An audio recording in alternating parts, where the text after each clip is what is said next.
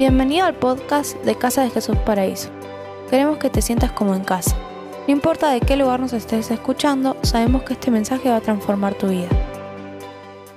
Hola Iglesia, Dios te bendiga. Eh, un domingo más que vamos a compartir eh, la palabra de Dios. Después de tener un tiempo de alabanza y adoración al Señor, también tener un tiempo de palabra. Y en este, en este tiempo, donde hace dos domingos atrás estamos compartiendo la serie La única normalidad, o la vida eh, cristiana normal, también se podría llamar. El título de hoy de la reflexión es Dispuesto a todo. Una linda, un lindo desafío para cada uno de nosotros. Está escrita en la epístola de los Romanos, eh, la serie. El tema central de la serie está basado en Gálatas, capítulo 2, versículo 20, que dice, con Cristo estoy juntamente crucificado, y ya no vivo yo, mas Cristo vive en mí. ¿Sabes una cosa? Pablo nos exhorta a que nosotros le demos todo al Señor, ¿sí? Ya no vivo yo. Entonces quiere decir esto que el trono de nuestra vida, el trono de nuestro corazón, lo tiene que ocupar el Señor. ¿Sabes? Pero muchas veces nosotros somos los que ocupamos, usurpamos ese lugar por medio de la carne.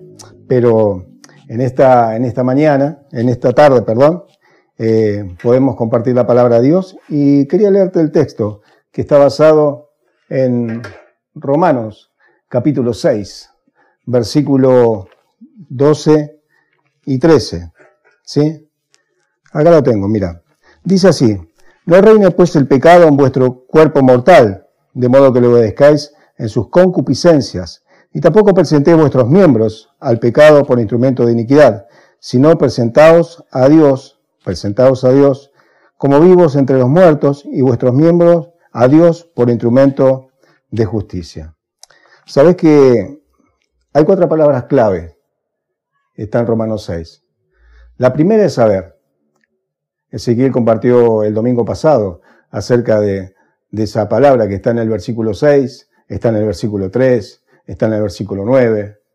Y también eh, la otra palabra es considerar, que está en el versículo 11.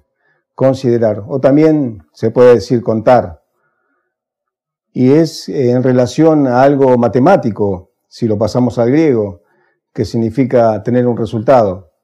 Y yo creo que estamos seguros de que sabemos que hemos pasado de muerte a vida, que hemos pasado de, ser eh, enemigos de Dios a amigos de Dios, porque la Biblia dice en, Romanos, sí, capítulo 5, versículo 1, justificados por la fe, tenemos paz para con Dios por medio de nuestro Señor Jesucristo quiero que veamos una cosa aquí.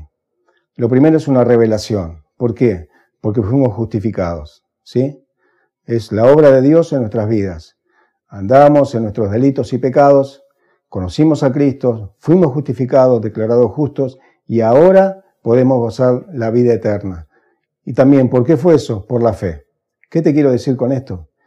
Que la revelación y la fe va a ser de algo muy importante que es para nosotros, que es la consagración. La consagración.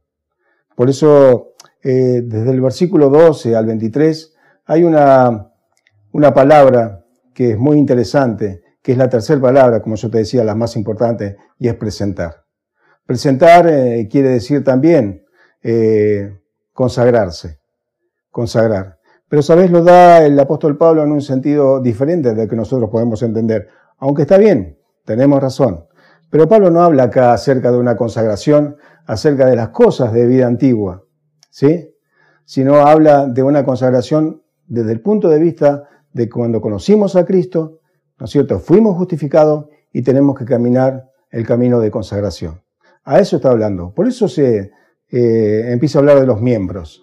Entonces, decimos que no es una consagración de las cosas pasadas, no es la consagración de los dones, como podemos llegar a entendernos, de los talentos o de cualquier otra cosa que podemos presentar al Señor para que dé uso. Eso no es. Lo que enfoca acá Pablo, y si vemos el texto que hemos compartido, habla de los miembros. O sea, quiere decir de nuestra vida misma. Entonces se está hablando de nuestra vida, de consagrarnos, de presentarnos a Dios con nuestra vida, diciendo, Señor, ya no me pertenezco, todo te pertenece a ti, Señor. Por eso es el tema de consagración, por eso de presentarse. Eh, esta relación con los miembros eh, quiere decir que nosotros nos presentamos a Dios diciéndole, Señor, Yo no me pertenezco. Tú, Señor, eh, sos mi dueño. Por eso en, esta tarde podemos llegar y decir que nosotros tenemos que reconocer que mis sentidos y, mis miembros son propiedad absoluta del Señor. ¿Sí? Del Señor. El título era dispuesto a todo. Y es una pregunta si nosotros también estamos dispuestos. Ya entregamos los dones, los talentos al Señor para que los use. Pero acordate de algo. El apóstol no se, no se, no lo lleva para ese lado, sino lo lleva para que nosotros podamos consagrar nuestros miembros, nuestra forma de pensar, nuestra forma de sentir, lo que hacemos, ¿sí? Él lo relaciona que son de Él y no son nuestros. Por eso fuimos justificados, para decirle, Señor, ya no soy mío, yo soy tuyo, Señor. Entonces, reconozco que mis miembros son propiedad absoluta del Señor. Ya no me pertenezco, soy del Señor. ¿Sí? Esa es la vida cristiana normal. Cuando nosotros decimos, Señor, ya no me pertenezco, te pertenezco, me tú eres mi dueño, Señor. Por eso, mira, con un ejemplo, mira este billete, este es mío, este billete. Con este billete puedo hacer lo que yo quiera. Con este billete puedo comprar lo que yo quiera. Con este billete, no sé, hago lo que quiero. Pero si este billete es tuyo, ¿sí? Es tuyo. Ya no puedo hacer lo que quiero. Ya no puedo hacer o gastarlo en lo que yo quiero. Ya no puedo perderlo. Ya tengo que ser responsable. Y por eso mismo, eh, tomando este ejemplo, también en nuestra vida. Nuestra vida no nos pertenece. Nuestra vida es del Señor. No puedo hacer lo que yo quiero. No puedo hacer lo que se me antoja. Si no me tengo que, ¿qué cosa tengo que hacer? Presentarme delante de Dios. ¿Sí? Y acordar de que presentar delante de Dios es consagrar nuestra vida a Dios. Él nos llamó para que nosotros podamos ser eh, el reflejo de su presencia en cada lugar donde estemos. Ya no me pertenezco. ¿Cuántos de nosotros tenemos un fuerte sentimiento de que pertenecemos a Dios? ¿Cuántos de nosotros tenemos ese sentimiento de que pertenecemos a Dios? ¿Sabes una cosa? En esta tarde, ¿sí? Te quería decir que ninguno puede experimentar la vida cristiana normal sin ceder todo a Dios. Ninguno puede experimentar. Tenemos que cederle todo a Dios. ¿Por qué? Porque Él nos quiere bendecir. ¿Por qué te quiere bendecir? porque Él quiere que seamos de bendición. Pero si nosotros no tomamos conciencia de que Dios sí nos justificó para que nosotros caminemos en un camino de consagración, en un camino de buscarlo a Él, ¿sí? muchas veces vamos a tropezar y no vamos a llegar. Dios tiene cosas mejores para tu vida y para mi vida. ¿sí? Y en esta tarde también poder mirar lo que dice la Biblia y desarrollar un poquito el tema. Vamos a Romanos, sí, capítulo 6, lo que estábamos viendo, Romanos 6, el versículo 12 dice, no reine pues el pecado en vuestro cuerpo mortal, de modo que obedezcáis en sus concupiscencias. Una pregunta, ¿querés saber quién reina sobre tu vida? Chequea a quién estás obedeciendo. Si chequeamos a quién estamos obedeciendo, ¿sí? podemos ver que Dios reina sobre nuestras vidas. Y habla también de concupiscencia. ¿Sabes que la concupiscencia es el deseo ardiente, los anhelos, las pasiones, satisfacciones y deseos terrenales que no son gratos a Dios? La concupiscencia es la tentación de obrar de manera incorrecta. ¿Sí?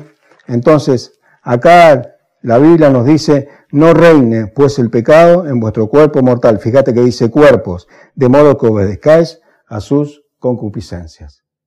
Vamos a obedecer a Dios. Vamos a entregarnos a Él.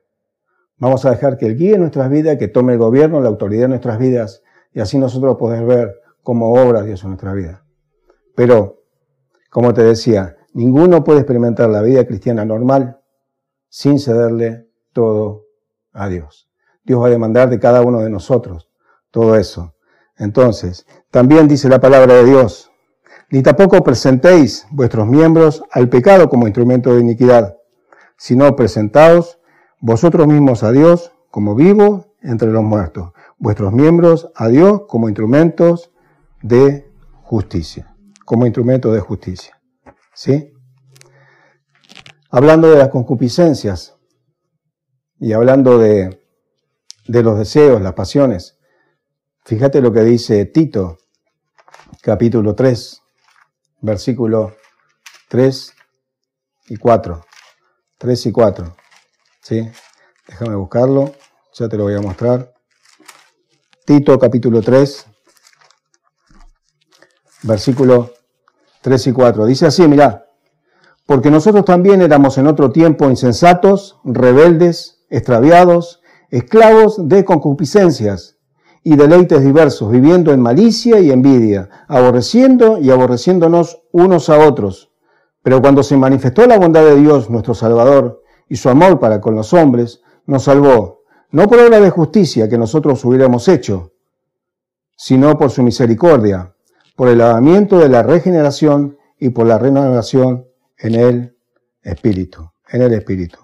Fíjate que dice también, nosotros en otro tiempo vivíamos, en otro tiempo, ¿sí?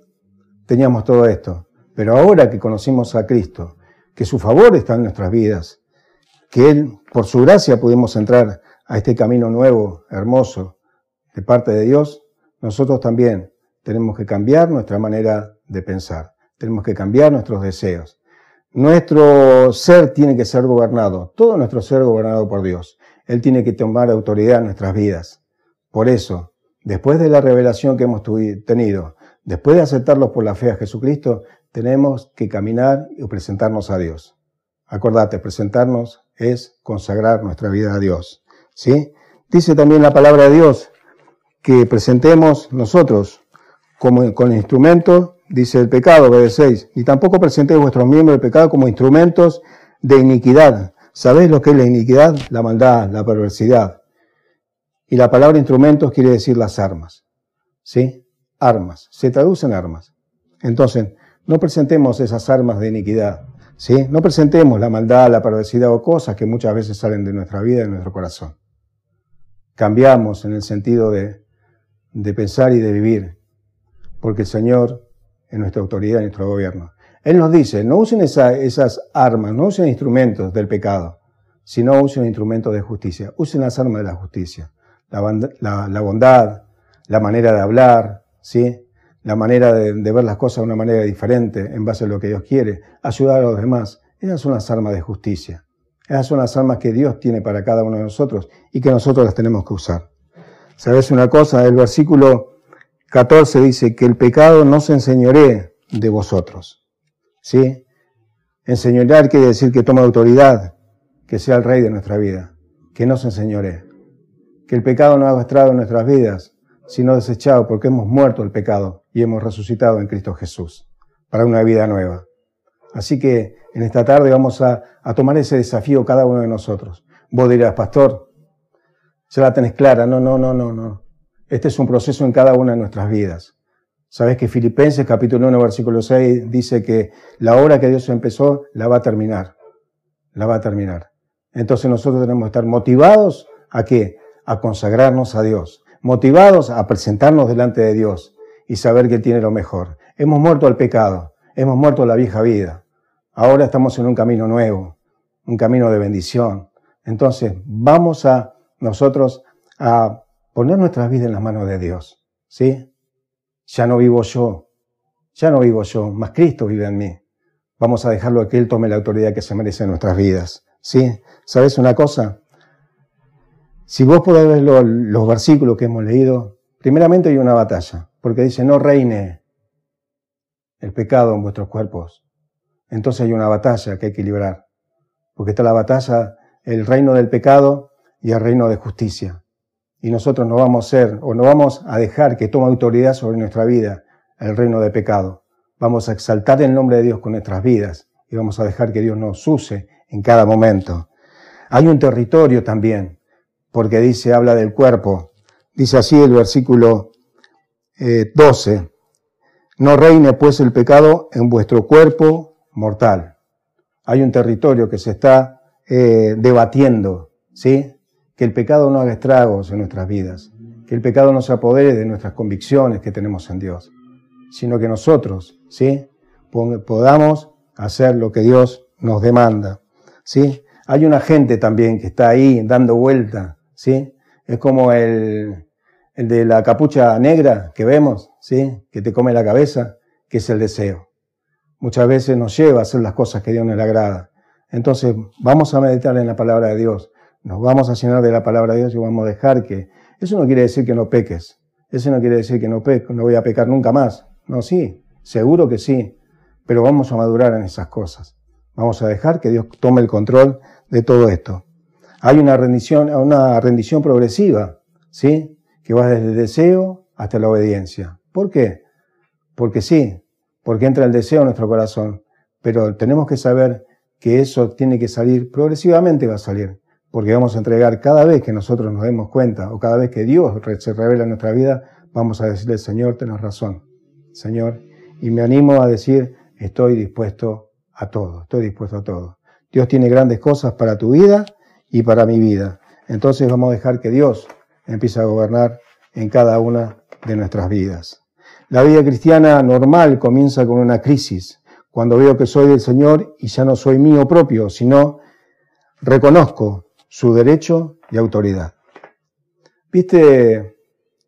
El muchacho de Galilea le trae panes a Jesús, ¿sí?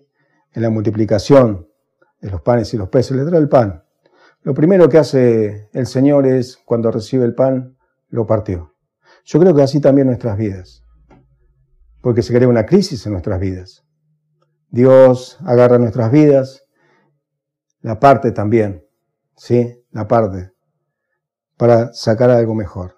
Dios cuando agarró el pan lo partió, así también cuando agarra nuestras vidas, sí, nos parte, nos parte. Pero fíjate otra cosa, partió el pan y después los bendijo. Dios cuando parte el pan o cuando parte nuestra vida es para que bendecir cada una de nuestras áreas. Dios va a empezar a sacar lo que no le agrada, ¿sí? y poner lo que le agrada a Él. Y va a ser una crisis en nuestra vida, pero obedeciéndole a Dios vamos a ser bendecidos. Vos y yo vamos a ser bendecidos. Una vez que parte el pan, una vez que lo bendice, dice que le dice a los apóstoles que lo repartan. Una vez que Dios agarra nuestras vidas, empieza a partirla, empieza a sacar lo que no le agrada y empieza a poner algo que Él le agrada, empezamos a hacer que Dios tome la autoridad en nuestras vidas, él bendice nuestras vidas. Y no solamente las bendice, sino que nos bendice para que podamos ser de bendición a otras personas. Así Dios va a tratar con nuestras vidas. Así va a tratar Dios con tu vida y con mi vida. ¿Por qué? Porque hemos muerto al pecado y hemos renacido por medio de Jesucristo. Estamos dispuestos a todo. Estamos dispuestos a entregarle nuestro corazón, nuestra vida a Dios, porque Él se merece lo mejor. Así que yo te animo, ¿sí? en esta tarde, que podamos reflexionar en esto. No son los dones, no son los talentos, no son los ministerios, es nuestra vida misma al servicio, al servicio del Señor. A decirle, Señor, vos tenés autoridad sobre mi vida.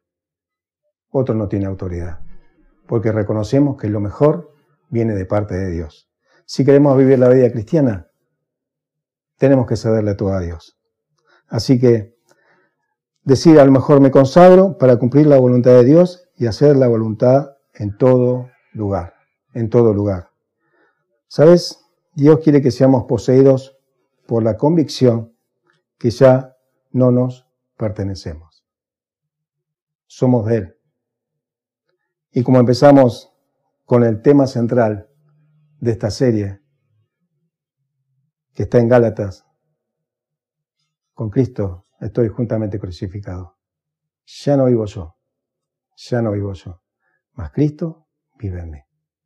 Iglesia preciosa, que Dios te bendiga y que Dios en este tiempo nos haga ver las cosas que a lo mejor tenemos que dejar para que Él sea el rey, se ponga como rey y sea la autoridad en cada una de las situaciones y nuestras vidas. Bendiciones. Gracias por habernos acompañado en esta enseñanza de Casa de Jesús Paraíso. Esperamos que haya sido de bendición para tu vida. Te invitamos a que lo compartas en tus redes sociales y que nos dejes tus comentarios. Para más información de nuestras actividades o para conocer más de nuestra iglesia, te invitamos a seguirnos en redes sociales como Casa de Jesús Paraíso. Antes de despedirnos, queremos declarar bendición sobre tu vida. Que el Señor te bendiga y te guarde que haga resplandecer su rostro sobre ti, que tenga de ti y de mí misericordia, y que por sobre todas las cosas te dé paz.